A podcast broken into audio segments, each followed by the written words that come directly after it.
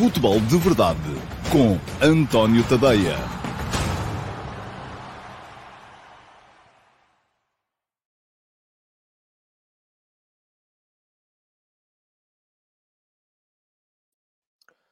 Ora então, olá, muito bom dia a todos e sejam muito bem-vindos à edição número 702 do Futebol de Verdade. Hoje é Quinta-feira é dia 1 de dezembro, é feriado, por isso é provável que haja aqui muito menos gente, que eu já sei que vocês gostam muito de ver o futebol de verdade, mas é quando estão a trabalhar, porque a folguinha depois é sagrada e aí já não há tempo para o futebol de verdade. É assim, eu também tenho coisas que uh, faço nos dias e não faço nos outros. Mas pronto, aqueles que estão são bem-vindos e eu decidi na mesma fazer hoje futebol de verdade, apesar de normalmente uh, não ser uh, habitual fazê-lo aos feriados, porque temos um campeonato do mundo a decorrer e, portanto, é normal que uh, uh, queira também compensar os mais, os mais fiéis, que são aqueles que cá estão, uh, com o programa de hoje, por não ter havido programa nos dias em que fui ao Qatar. E no sábado vou voltar para, para Doha.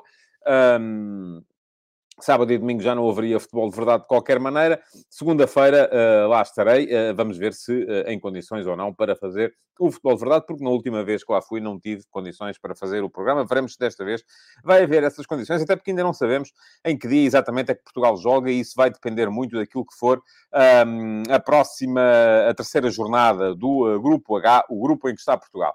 Bem-vindos uh, todos. Vou uh, começar, como faço sempre, por olhar aqui para os comentários, os primeiros comentários a entrarem. O Rui Santos, por exemplo, uh, Rui Santos veio cá pedir a minha opinião sobre o Ruben Neves e a não convocatória do Renato Sanches foi um erro, acrescentando o Rui que, na opinião dele, era um jogador diferente, que podia ser útil em certos jogos. Sim, eu, eu creio que o, o Renato Sanches estava a bater-se por um lugar eh, com o Mateus Nunes. Eh, eles sim são jogadores muito semelhantes. Portanto, se o Renato Sanches é um jogador diferente, o Mateus Nunes também é um jogador diferente.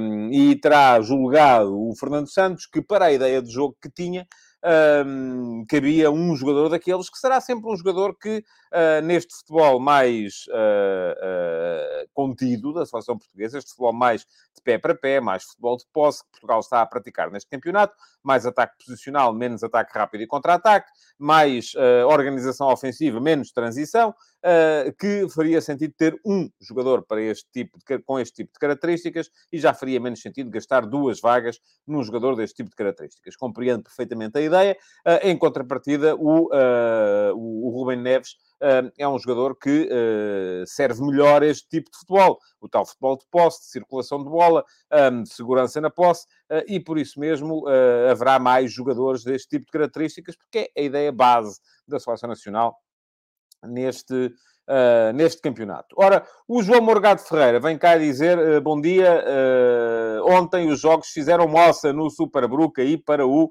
71 lugar ao João. Isto vou repetir uma famosa frase desse grande filósofo que dá pelo nome de Jorge Jesus. Isto não é como começa, é como acaba.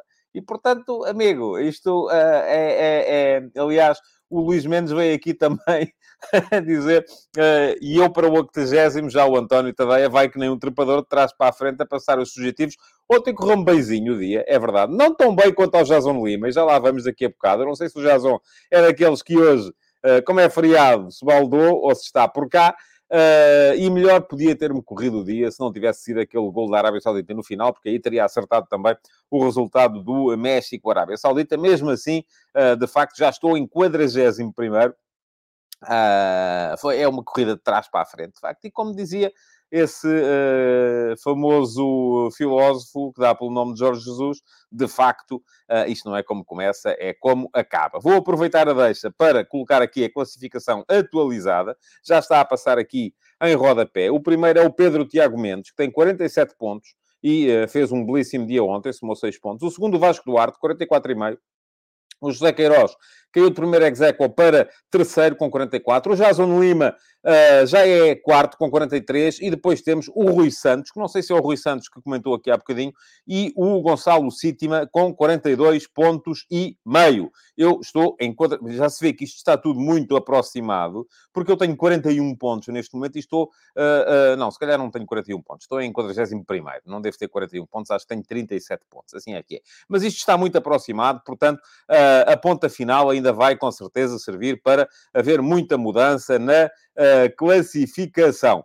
Uh, ora, o que é que uh, temos aqui? O Manuel Salvador diz ainda não colocou os áudios dos textos de ontem no Telegram, nem o texto de hoje. Não, Manuel, ainda não. Uh, mas hoje vai ficar tudo em dia, está desde já prometido. Peço desculpa àqueles que ontem sentiram a falta, mas de facto não, não, tive, não tive tempo ontem para, um, para isto. Uh, ora, o que diz aqui o Tiago Duarte, esta é uma pergunta interessante. Tendo em conta o que já sabemos dos oitavos e especulando os outros jogos, Portugal fica no melhor lado, acabando em primeiro.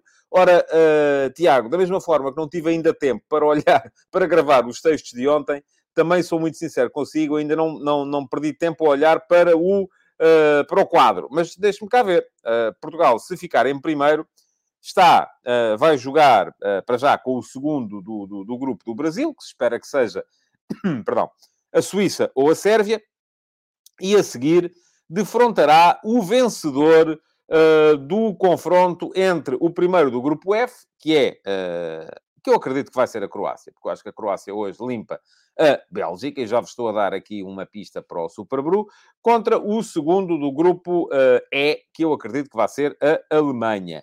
Eh, porque acho que a Alemanha ganha e a Espanha ehm, não vai uh, deixar de uh, ganhar ao, Japão, eventualmente poderá empatar, mas a Alemanha vai ganhar por mais do que um gol, com certeza, se precisar de o fazer.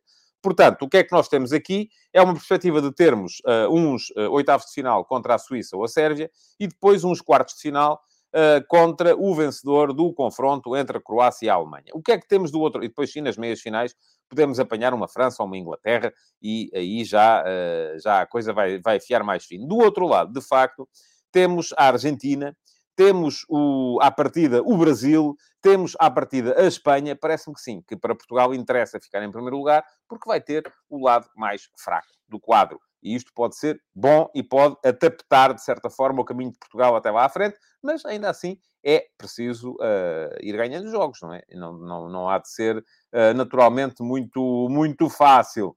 Um, diz o Pedro Santos: foi pena o gol da Arábia não ter sido mais cedo, porque se o fosse, haveria minutos para quer México, quer Arábia Saudita, caso marcassem, serem antes elas a apurarem-se. Uh, sim, já lá vamos, mais daqui a bocado, à revisão dos jogos de ontem. Uh, e o Marco Lopes veio aqui perguntar-me se eu acho que o Fernando Santos vai mudar muito, isto no jogo contra a Coreia do Sul, naturalmente. Uh, na França não correu assim lá muito bem. Sim, é verdade, eu já ontem disse aqui isso. Acho que mudar novos jogadores, como fez, uh, é sempre um risco, não é? a França mudou novos jogadores para o jogo de ontem com o Tunísia e perdeu. isto poderia, de certa forma, vir a ser um aspecto positivo se tivesse ganho. Eu recordo, por exemplo, o Europeu 2000, em que o, o, o, Humberto Coelho também mudou novos jogadores no último jogo da fase de grupos contra a Alemanha, em que Portugal já estava apurado, uh, e ganhou por 3 a 0. É o famoso jogo do hat-trick do Sérgio Conceição, com nove suplentes em campo. Só manteve os dois centrais. Um, e isto serviu para quê? Para que os suplentes, todos eles, aparecessem como alternativas válidas. Mas à partida eu não sou nada favorável a esta ideia de uh, tirar uma equipe inteira e meter uma equipe inteira. Não há rotinas. E isto vai-se perder, vai fazer com que a equipa renda muito menos. Não é só o facto dos jogadores serem à partida menos valiosos que os titulares, porque se fossem melhores eram titulares, não eram suplentes, é também o facto de uh, estarmos uh, uh, perante jogadores que não têm rotinas de jogo em conjunto. E como não têm rotinas de jogo em conjunto, não só eles valem menos individualmente, como o conjunto vale menos coletivamente também. Portanto, tem tudo para correr mal. Agora, pode correr bem. Nesse ano, em 2000, a Portugal correu bem. Assim, não tendo corrido bem, como não correu ontem à França, o que é que acontece? Acontece que já se começa a escrever, e os jornais de hoje, e ainda não saiu entre linhas, mas vai sair mais daqui a bocadinho, um, porque os jogos agora só começam às três, está quase pronta, tal como ontem, uh, mas ia dizer que uh, aquilo de que se fala, um pouco por todo o mundo, é de uma França que não tem profundidade de plantel. Porque uma coisa é pegarmos naqueles jogadores que jogaram ontem, jogaram ontem, introduzirmos um ou dois, uh, ou três numa equipa titular, ou quatro. Outra coisa é mudarmos a equipa toda, em que se perde também a tal rotina coletiva, e o que é que vai parecer? Vai parecer que eles são os empecilhos, os emplastros para ali andam. E não são. Uh, isto veio, de certa forma, diminuir a dinâmica de vitória que a França trazia do, depois dos dois primeiros jogos, e isto pode prejudicar a equipa em termos mentais, mas também, por outro lado, veio uh, diminuir a confiança que estes jogadores as alternativas têm em si próprios e na sua capacidade para virem a ser influentes. Portanto, regra geral, acho que é uma má decisão. E espero que não, que Fernando Santos não mude muito. Espero que Fernando Santos mude, eventualmente, o guarda-redes, que mude, eventualmente, um dos centrais e um dos laterais, que mude, eventualmente, um dos jogadores de meio campo e que mude um dos jogadores da frente. Pronto, já estamos aqui a falar de uma, duas, três, quatro, cinco alterações. Acho que é o máximo. Mais do que isso, é um bocadinho brincar com o fogo. Agora, quem é que ele vai mudar? Isso já depende de coisas que nós não sabemos. A avaliação dos níveis físicos, uh, dos jogadores, uh, quem é que está em melhores e em piores condições. Nós aqui podemos até deitar-nos a adivinhar. Ah, este aqui está a correr muito, se calhar está bem. Este está a correr pouco, se calhar está mal. Mas não sabemos. Quem sabe são eles, eles é que têm os acessos, da, o acesso aos dados que, vindos da, da, da, da, da telemetria dos, do, do, do, estudo do, da condição física dos jogadores, eles é que sabem quem é que está em melhores condições para jogar. Portanto, aqui a questão de base é filosófica, mas a, a tomada de decisão é naturalmente baseada em aspectos muito, muito, muito concretos. Uh, bom, uh, deixem-me só uh, realçar aqui um superchat, tenho que o encontrar, está aqui. Um, Deixem-me cá ver onde é que ele está. Temos aqui um superchat que eu vou colocar, não estou a conseguir, não sei porquê. gostava de conseguir colocar aqui o superchat. ah, está aqui, já encontrei é do Paulo Afonso, eh, que me faz a seguinte pergunta: será que amanhã vamos conseguir ter a desorganização organizada que tivemos frente à Nigéria? Ou vamos na cautela e caldos de galinha do cozinheiro Fernando Santos? Um, tem piada porque eu uh, uh, estive no, no Qatar e estive na conferência de imprensa do Fernando Santos e do Bernardo Silva antes do jogo contra uh, o Uruguai.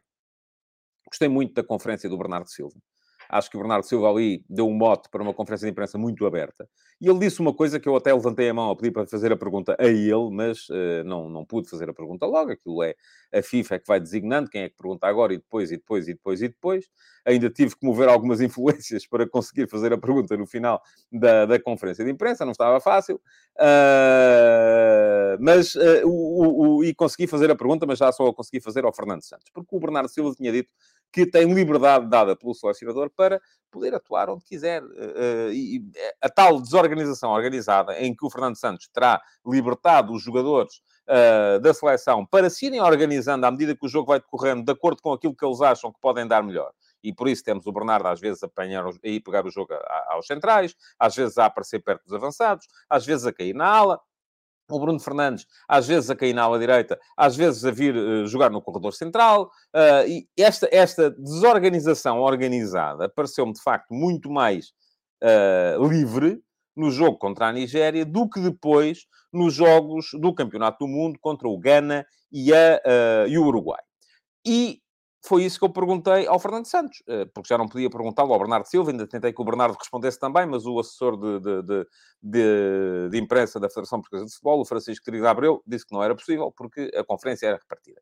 Mas aquilo que aconteceu na altura, aquilo que, que, que, o, que o Fernando Santos disse na altura, uh, confirmou as palavras do Bernardo Silva e disse que uh, há uma coisa aqui que, que, que é um bocado verdade também, é que os próprios jogadores, e nisto eu acredito, um, a liberdade vem sempre com um preço. Eu escrevi isto aqui há dias também, que é a responsabilidade. Uh, e uh, uh, quando os jogos são a doer, quando são a sério, se calhar aquela tal desorganização organizada que funciona muito bem, ou funcionou muito bem contra a Nigéria no plano ofensivo, mas que eu logo na altura chamei a atenção para o facto de, de ser uma, uma, uma ser uma, uma, um problema do ponto de vista defensivo, Uh, porquê? Porque a equipa não está organizada no momento da perda de bola uh, e que terão, serão os próprios jogadores a sentir que, se calhar, não convém desorganizarem-se tanto. Lá está o preço a pagar pela liberdade, é a responsabilidade. Eu tenho muitas dúvidas uh, que seja o Fernando Santos a dizer para jogarem sempre certinho são um bocadinho eles também, e a verdade é que tem servido para ganhar os jogos. Uh, uh, e, portanto, creio que Uh, creio que é um bocado por, por, por aí. Bom, uh, vamos ter que entrar. Já vos dei o, o resultado atualizado do concurso de prognósticos. Uh, vamos ter que entrar na pergunta na MUS para hoje, uh, para depois vos falar um bocadinho dos jogos de ontem e dos jogos de hoje. Vamos embora. Uh, o que é que vos quero dizer mais? Que para se candidatarem a terem a pergunta na MUS, eh, na edição de amanhã do Futebol de Verdade. O que é que devem fazer? Devem seguir o meu canal de YouTube, que é aqui, vou deixar aqui depois um link na emissão gravada e depois têm que seguir o canal. seguindo o canal, ativem as notificações para serem avisados sempre que eu entro em, em direto. Um, e uh, é clicar em cima do sino, não custa nada. E depois disso vão à emissão gravada de, de, deste uh, Futebol de Verdade de hoje, que estará disponível assim que o programa terminar, e na emissão gravada, na caixa de comentários, deixem perguntas. Eu amanhã de manhã olho para as perguntas que lá estão e escolho uma para ser respondida na emissão de amanhã. Uh, essa será escolhida como a pergunta na MUS. Além disso, porque não vos disse ainda não vos tinha ainda avisado hoje, fica agora o aviso, Uh, quem está no concurso de prognósticos, uh, que é para os espectadores do futebol de verdade e para os subscritores premium ou gratuitos do meu Substack, uh, para poder ter prémio no final, e vai haver prémios para os 10 primeiros, tem que ser subscritor do Substack, nem que seja gratuito. E aproveito para fazer aqui a atualização do Substack Challenge, vou-lhe chamar assim, porque é um nome giro, para dar à coisa. Eu tinha desafiado a mim próprio e a vocês para ver se, uma vez que tínhamos chegado aos 4 mil subscritores antes de começar o Campeonato do Mundo, se chegávamos aos 4.500 antes da final. A coisa teve aqui um crescimento ainda assim assinalável. Uh, mas ultimamente tem estado a estagnar. São neste momento 4.175. Portanto, faltam exatamente 325 para chegar aos 4.500. Não está fácil. Mas uh, vamos a ver uh, se a vossa resposta é dada ou não para subscreverem o meu Substack, nem que seja, volto a dizer, a edição gratuita, que recebe apenas parte dos conteúdos. Fica aqui o link depois também uh, para poderem fazê-lo. E vamos então à pergunta na MUS para hoje. E a pergunta na MUS que eu escolhi hoje é uma pergunta deixada, e vou ter mais uma vez que retirar daqui o, o banner. Vocês estão a escrever muito na, na pergunta, nas perguntas que deixam no uh, no uh, YouTube. Cá está. A pergunta da Muxo de hoje é do Pedro Miguel, que me diz: Olá, António, poucas vezes estive tão nas antípodas da sua opinião como no caso do William. Pronto, é uma questão de opinião. E nem me refiro ao facto de ele jogar ou não. Eu gosto dele, diz o Pedro, eu também. Acho que é um jogador que faz falta à seleção. Uh, mas, diz o Pedro ainda, discordo veementemente é que ele seja o 6 da seleção. Para mim, uh, de modo a libertar os criativos para criarem, então o Palhinha tem que jogar. De resto, salvo o exagero, esta seleção seria sempre o Palhinho mais 10. Depois, o William jogaria sim, mas em alternância com o Otávio na posição 8. Ok, Pedro, uh, de facto não pensamos da mesma maneira, mas aquilo que lhe posso dizer, e, a seu favor, e entretanto vou só deixar aqui o, uh, o ticker uh, a avisar o endereço no Substack, que é tadeia.substack.com, para quem não quiser esperar pelo, uh, pela colocação do link lá em cima. Uh, tem já aqui a possibilidade de, de ir subscrever. e então, o que, é que, o que é que eu ia dizer? Que agora estava aqui a olhar para um comentário do Football World e, e, vou colocá-lo aqui para que me explique melhor. Agora fiquei Uh, fiquei curioso, que diz, no meu telemóvel você tem 5 e tal subs. Não percebi. Mas pronto, ok. Uh, se o Futebol World quiser explicar o que é que quer dizer exatamente uh, sobre o tema, faça favor. O que é que eu ia dizer? Bom, e diz-me aqui o Nelson Almeida, e é um bocado de verdade, que hoje escolhi uma pergunta de um tema que já debati tanto ontem. Mas não foi tanto ontem, creio que terá sido há mais tempo. Mas, de qualquer maneira, há uma coisa que eu posso acrescentar porque tenho visto muita gente a defender esta ideia. E isto que eu vos vou dizer agora não vos tinha dito ainda e vou dizer agora. Há uma grande tendência uh, de pessoas para acharem que, uh, como temos uh, no, no, no, como temos tantos criativos, que a seleção devia jogar com o médio defensivo mais defensivo que demos, que é o João Palhinha, disso não tenho dúvidas nenhumas, é um jogador que inclui, que, que garante mais uh, desarmes, mais duelos ganhos, mais superioridade física, mais, tudo aquilo que são aspectos defensivos do jogo. ah, ok, já percebi. Subs é subscritores. Pronto, ok. e está aqui, o Luís Nunes diz, isso é no YouTube e o Josias Martins Cardoso diz isso, são subscritores no canal do YouTube, é verdade, o que eu estava a dizer, quer 4.500 no Substack, é isso mesmo, está a passar aqui em baixo, tadeia.substack.com, é só chegarem lá e subscreverem e passam a receber no vosso e-mail os meus conteúdos escritos, são coisas diferentes. Bom, mas voltemos ao tema. Uh... Voltemos ao tema, porque uh, é o tema que, que, que, estamos a debater neste momento. Palhinha. Uh, Palhinha é dos nossos médios aquele que é mais competente no plano defensivo. Uh, e há muita gente que defende, não é só o Pedro que defende isso, que para libertar os criativos que Portugal tem do meio campo para a frente, Fernandes, Bernardo Silva, João Félix, Cristiano Ronaldo, Rafael Leão, aliás, ainda no outro dia estava a debater isto, e creio que não vou aqui uh, causar nenhuma, nenhum problema. Quando vos disser que estava, estávamos a conversar no nosso grupo do WhatsApp uh, de comentadores da RTP, em que o Tiago Fernandes dizia que gostava de ver a seleção a jogar com. Uh, e o Tiago Fernandes é treinador, caramba, já treinou o Sporting, portanto não é propriamente alguém que não sabe nada de futebol. Gostava de ver a seleção a jogar com uh, Cristiano Ronaldo e Rafael Leão na frente, João Félix como 10, uh, Bruno Fernandes e Bernardo Silva como médios interiores, e depois para suportar todo este potencial ofensivo, um, o Palhinha, porque era o médio mais defensivo que a equipa tem. Ora, uh, aquilo que me parece a mim é que esta, eu, eu, não subscrevo esta visão do futebol do 5 mais 5, que é ter 5 jogadores para atacar e 5 jogadores para defender. Eu acho que o futebol de sucesso é um futebol em que os 11 jogadores atacam e os 11 jogadores defendem em que um bom atacante tem que ser avaliado também pela sua capacidade de pressão, para não deixar o adversário sair com bolas descobertas. Em que um bom médio defensivo tem que ser avaliado pela sua capacidade de jogar do ponto de vista ofensivo. O jogo, para mim, é uno, é só um. O jogo é só um, chama-se futebol. Não há o jogo atacante e o jogo defensivo. E, portanto, aquilo que me parece a mim, apesar de achar que, dentro de determinadas ideias de jogo, Uh, uh, o Palhinha era um jogador muito interessante. Um, creio que, na ideia de jogo desta seleção, o Palhinha será sempre um jogador muito útil em momentos em que é importante segurar e entrar. Uh, eu, eu, eu, vou. Esta, esta pergunta já saiu aqui 20 vezes, da Luísa Tadeia, um, que me pergunta se eu acho que o Fernando Santos fez um erro ao convocar o Pep. Não, não acho. Acho que eu não o teria convocado, mas lá está. Eu não sabia, eu, na minha lista inicial não estava o Pepe. Eu só estou a abrir aqui uma exceção porque está sempre a cair a mesma pergunta. Uh, e a persistência rende frutos.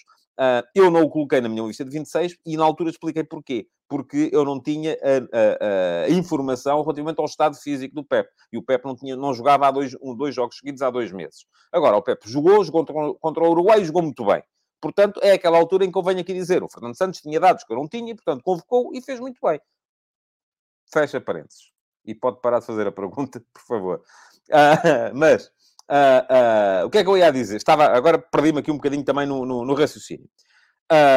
o Palhinha é um jogador muito útil, não é um jogador basilar na ideia de jogo da seleção. Porque nós temos que decidir aqui uma coisa. Ou queremos uma equipa de, de reação, uma equipa de uh, pressão e transição, e aí é palhinha, ou queremos uma equipa de posse e, e, e, circulação segura e tal, e criação de desequilíbrios, e aí, é, para mim, é o William.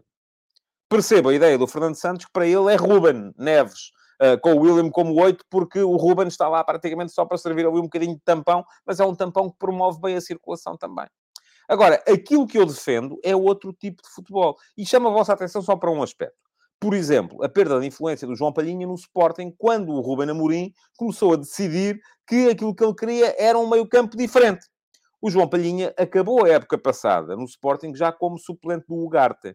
E depois só jogou alguns jogos porque o Sporting achou que precisava de o vender. E não o conseguia vender bem uh, se uh, uh, ele estivesse no banco. Diz-me aqui o Manuel Salvador e o meio-campo com Palhinha e Vitinha. Para mim era essa a dupla. Bom, Uh, lá está. São dois jogadores que falam em cumprimentos de onda diferentes.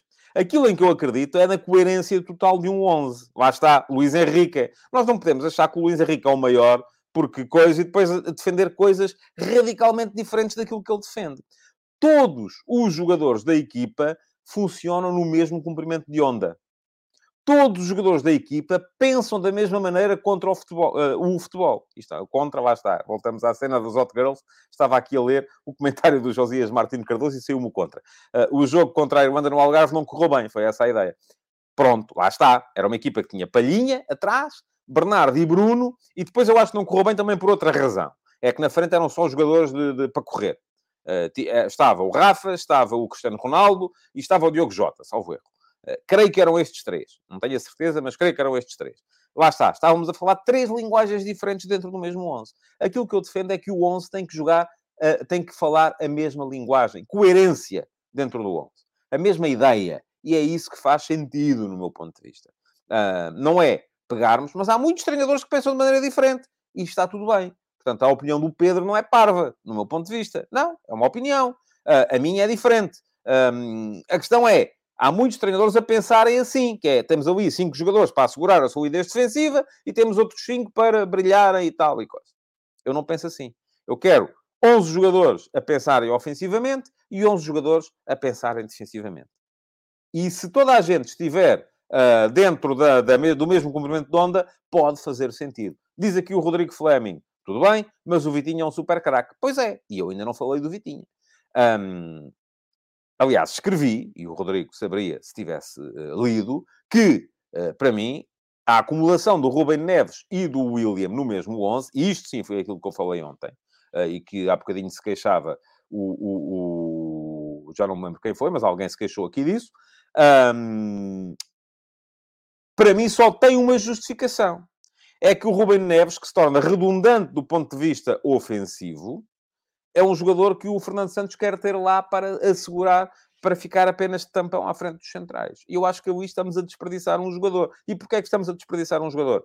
Foi o Nelson Almeida, sim senhores. E o Nelson Almeida veio cá dizer que foi ele. É verdade. Uh, que me falou disso. Mas Uh, uh, é uma redundância ofensiva que eu explico com o facto de a nossa, e foi disso que eu falei ontem, da nossa seleção uh, de não ter na frente jogadores competentes do ponto de vista defensivo. A nossa, a nossa reação à perda, a nossa primeira linha de pressão não é boa. Mas lá está, e aí dizem-me vocês, então porquê é que não trocamos? Porquê é que não metemos lá os jogadores que pressionem melhor? Lá está, porque o jogo é uno. E não há jogadores perfeitos aqui. Se calhar, se trocássemos e se metêssemos lá jogadores que estão na frente, mas que pressionam melhor na frente, se calhar íamos perder no plano ofensivo. E, portanto, fazer uma equipa é equacionar todas estas variáveis. Não é fácil.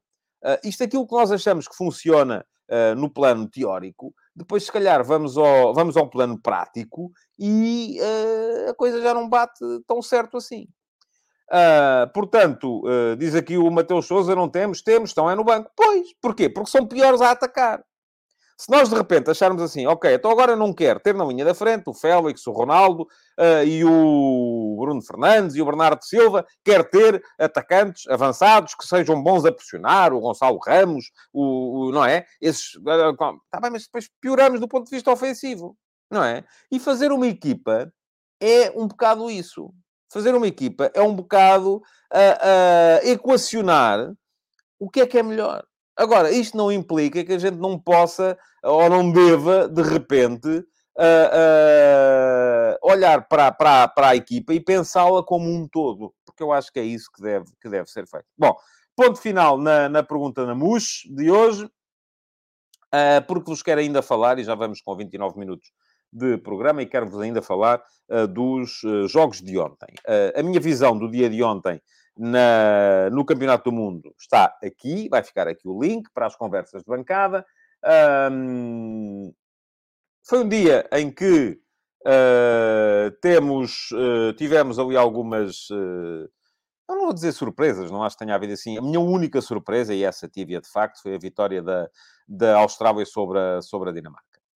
É preciso vermos que é preciso vermos que o, o e, uh, podem continuar a fazer perguntas sobre Portugal, não vou falar mais sobre Portugal, já, já, já chega por hoje. Uh, se quiserem continuar a fazer perguntas, elas vão à trave, como foi o remate do Bruno Fernandes, uh, e não vai haver direito a recarga. Mas quero falar do, do resto do grupo e, e, e, temos que acabar.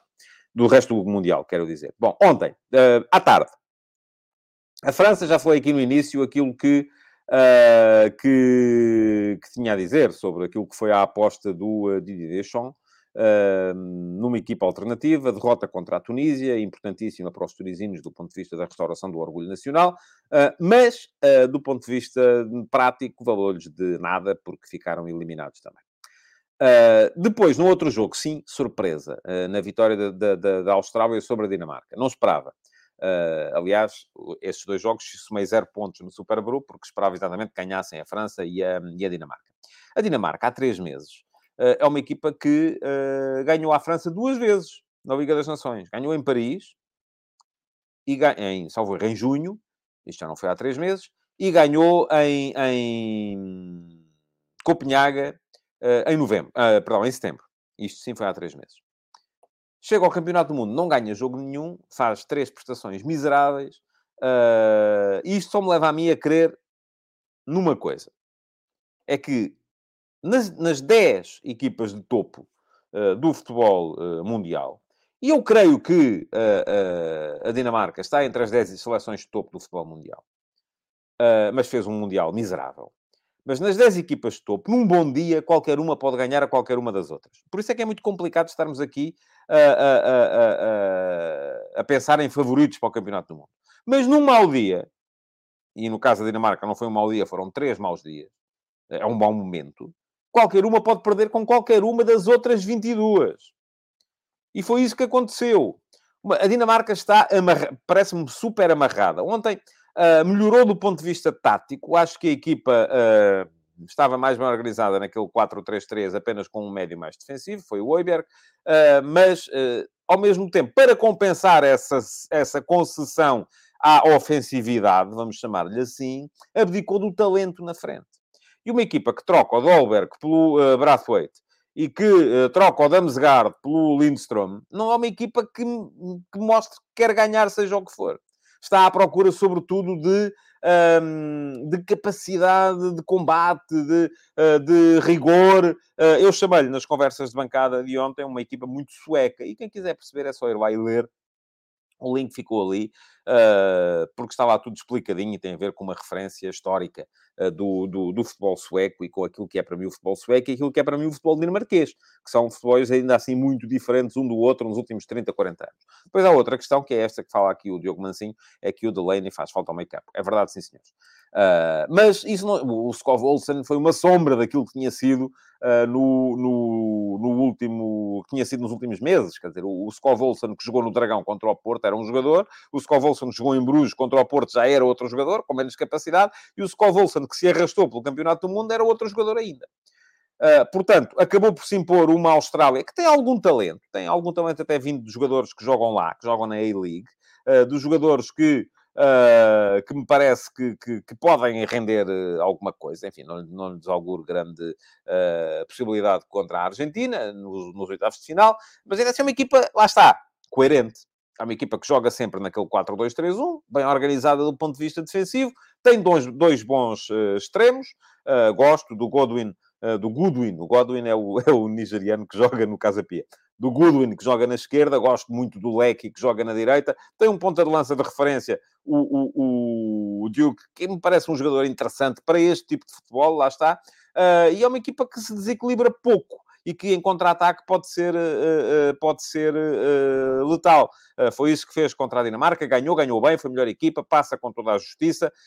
tenho pena que a Tunísia não se tenha libertado também um bocadinho mais cedo, porque é uma equipa que eu vejo que tem ali algum talento, mas também é só mesmo na altura é que achou que devia, devia chegar lá. Depois à noite. À noite tivemos o, o, o, outro grupo, o grupo da Argentina. Vimos a melhor Argentina deste Campeonato do Mundo, no meu ponto de, ponto de vista. É uma Argentina organizada num 4-3-3 híbrido, que me parece ser aquele que assegura uh, melhor, uh, mais possibilidades à, à, à, equipa do Lionel Scaloni. E o que é que eu quero dizer com esta história do 4-3-3 híbrido? É que a grande questão que se colocava à Argentina, e vimos isso, por exemplo, no primeiro jogo, no jogo contra a Arábia Saudita, uh, era que Messi jogava com mais um ponta de lança, e jogou uh, o Lautaro Martínez, uh, e para Messi jogar com um ponta de lança, Uh, para jogar em dois médios ala, o meio-campo ficava apenas com dois homens e não havia quem ligasse a equipa, porque o Lo Celso faz muita falta a esta equipa, essa é a questão. E era preciso encontrar uma maneira de encontrar quem fosse capaz de unir setores, como fazia o uh, Lo Celso, na, ou fez o Lo Celso, tanto na Copa América como na qualificação. Não havendo Lo Celso, uh, como é que o Scaloni resolveu para já o problema e no jogo contra a Polónia resolveu em absoluto, porque a Polónia nem saiu. A Polónia foi, uh, e eu escrevi isso ontem, para mim, ver jogar esta Polónia é perda de tempo. Não joga nada, é, é zero. É o Lewandowski a 50 metros do resto da equipe e os outros 10 uh, uh, à frente da baliza do Chesney. Esta equipa produz zero e até tem talento. no banco para poder meter o Milik, esteve no banco, o Zalewski esteve no banco, e aquilo que me parece é que a Polónia uh, passou o jogo todo a acreditar na, na, na, na, na sorte do jogo. Diz-me aqui o uh, Miguel Silva que o Lautaro Martínez uh, só entrou na parte final do jogo. Oh, oh, Miguel, eu estou a falar do jogo contra a Arábia Saudita. Aí sim, e agora deixe-me cá ver, até eu posso estar enganado, o jogo já foi há uns dias, já vi muitos jogos depois disso, posso estar eu enganado, mas deixe-me cá ter a certeza daquilo que lhe estou a dizer, eh, porque se calhar, e se estiver enganado, dou aqui a, a, a mão à palmatória para perceber como é que foi. Uh, não, jogou de facto o Lautaro Martínez, lá está, uh, como ponta de lança, uh, nesse jogo contra a Arábia Saudita, jogou o Messi como segundo ponta de lança no jogo contra a Arábia Saudita, jogou o Papo Gomes a partir da esquerda, jogou o Di Maria a partir da direita e dois médios, o, Rodrigo De Paul e o Paredes. Bom, ontem não foi assim. Ontem o, o Messi jogou como falso 9, vamos chamar-lhe assim, porque era ele que aparecia muito na zona central, eh, sendo que o 9 verdadeiro era o Julian Alvarez, eh, que entrava a partir da esquerda. E isto, o que é que isto provocava? Se o Julian Alvarez, uh, vai da esquerda para o meio, o espaço na esquerda fica vazio. E peço-vos que façam o seguinte: se tiver a oportunidade, vão olhar outra vez para o jogo e percebam a diferença de comportamento dos dois laterais. Aquilo que era o comportamento do Acunha, lateral esquerdo, e aquilo que era o comportamento do Molina, lateral direito. O Molina avançava pouco, o Acunha aparecia no campo ao nível, em, em, termos ofensivos, aparecia no campo ao nível do Di Maria, extremo direito. Uh, o que é que isto significa? Que a equipa se defendia em 4, uh, ah, em 4-3-3, uh, ah, porque em termos defensivos o Alvarez fechava o, o, corredor, o corredor esquerdo, às vezes em 4-5-1, mas atacava numa espécie de 3-4 porque tinha Messi e Julián Álvarez no meio, Acunha como extremo esquerdo, fazia todo o corredor, e Di Maria como extremo direito.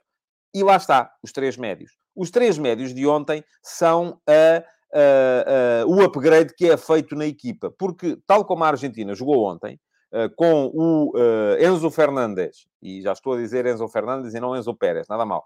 O Enzo Fernandes a jogar, e jogou muito bem, atrás do uh, uh, Depol e do McAllister, que entrou muito bem no, no, na equipa também, a equipa passa a ter um controle de jogo e a capacidade de ligar setores que não tinha até aqui. Lá está.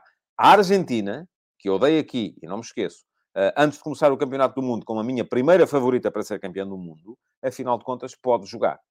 Uh, e, e pergunta-me aqui o Eduardo Ferreira e o Dybala na forma em que está. Eu não sei em que forma é que ele está, porque ele ainda não jogou, se não tinha que jogar mais. Uh, eu acho que sim, eu gostava de ver o Dybala a jogar, uh, mas vamos a ver. Vamos a ver o que é que...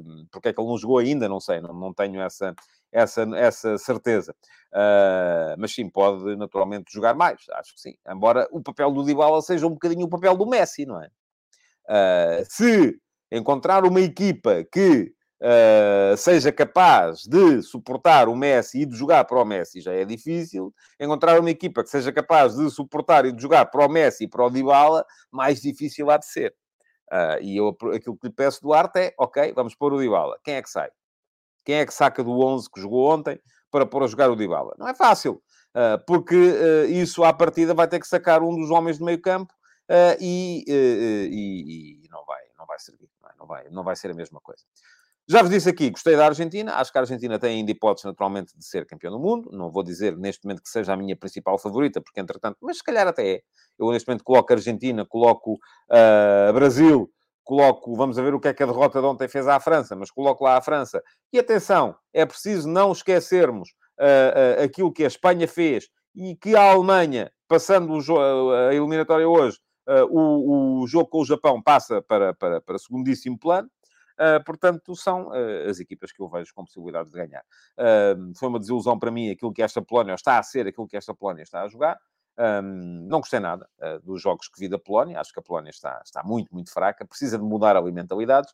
Uh, e o uh, Czesław Michniewicz, acho que é assim que se diz, um, se quer, de facto, que as pessoas gostem do futebol da equipa, tem que o mudar. Agora, se ele acha é impossível jogar bem, com estes jogadores que tem, a única coisa que tenho a fazer é meter 10 à frente da baliza do Chesney, uh, pedir a Deus que ajude uh, e, ao mesmo tempo, eventualmente, chegar lá à frente uma ou duas vezes e fazer um golo, uh, até pode acontecer, até pode chegar lá, mas não é o futebol que eu subscrevo. Hoje vamos ter um dia em cheio, só para terminar.